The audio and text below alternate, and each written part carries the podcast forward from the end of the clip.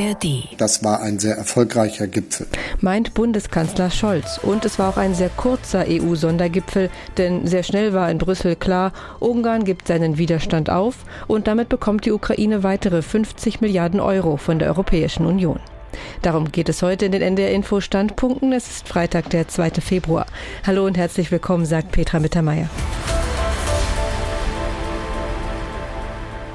Den Anfang macht Helga Schmidt vom WDR. Sie nennt in ihrem Kommentar für die ARD-Tagesthemen Viktor Orban einen Pokerspieler, der bis zum Äußersten geht. Aber er kann auch Grenzen erkennen. Und heute hat er zum ersten Mal bei einem EU-Gipfel die Grenzen seiner Blockadepolitik gezeigt bekommen. Das hat prompt gewirkt.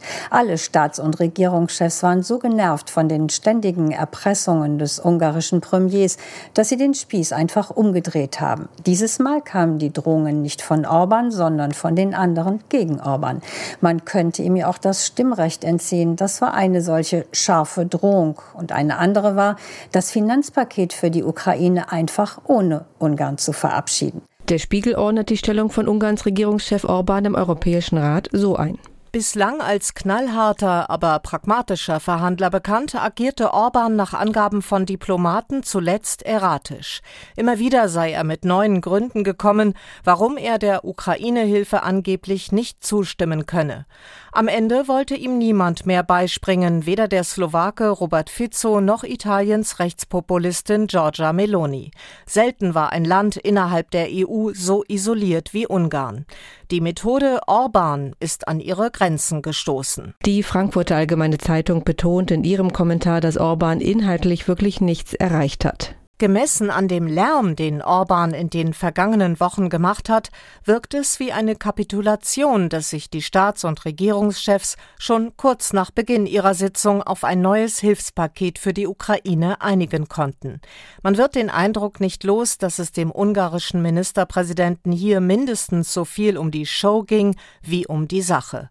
Er konnte sich wieder als Blockierer Europas in Szene setzen. Die Ukraine bekommt also genau die 50 Milliarden Euro, die Orban auf dem letzten EU-Gipfel im Dezember noch blockiert hatte. Die anderen Mitgliedstaaten haben Ungarn zugesichert, dass es in zwei Jahren die Möglichkeit einer Überarbeitung der Ukraine-Hilfen geben kann.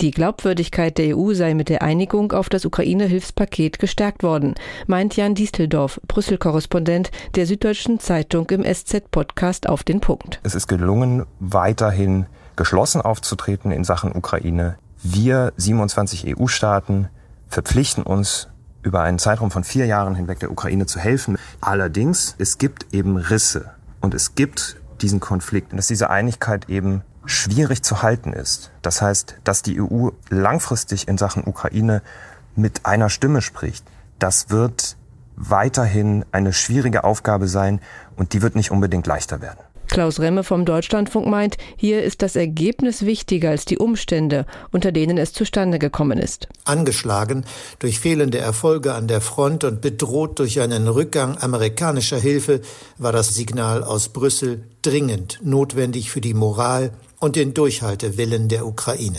Wer sich jetzt vorstellt, dass Orban als verlorener Sohn endlich zurückgekehrt ist, der ist im falschen Film. Viktor Orban bleibt in dieser Familie ein Querulant. Und zum Schluss die Meinung vom Redaktionsnetzwerk Deutschland, in der es um die Frage geht, wie das Handeln der EU auf Russland wirken muss. Erst am Tag vor dem Sondergipfel hatte sich die EU blamiert, als sie einräumen musste, dass sie ihr Versprechen, der Ukraine bis März eine Million Artilleriegeschosse zu liefern, nicht wird halten können. Das Gezerre um das Hilfspaket, das Scheitern der Munitionszusage, all das signalisiert dem russischen Präsidenten Putin, dass die Europäer bei der Unterstützung der Ukraine weder so geschlossen noch so entschlossen sind, wie sie glauben machen wollen. Und damit geht die heutige Ausgabe der NDR Info Standpunkte zu Ende. Morgen sind wir wieder da und den Podcast gibt es auch als Abo, zum Beispiel in der ARD Audiothek. Einen schönen Freitag wünscht Petra Mittermeier. Ein Podcast von NDR Info.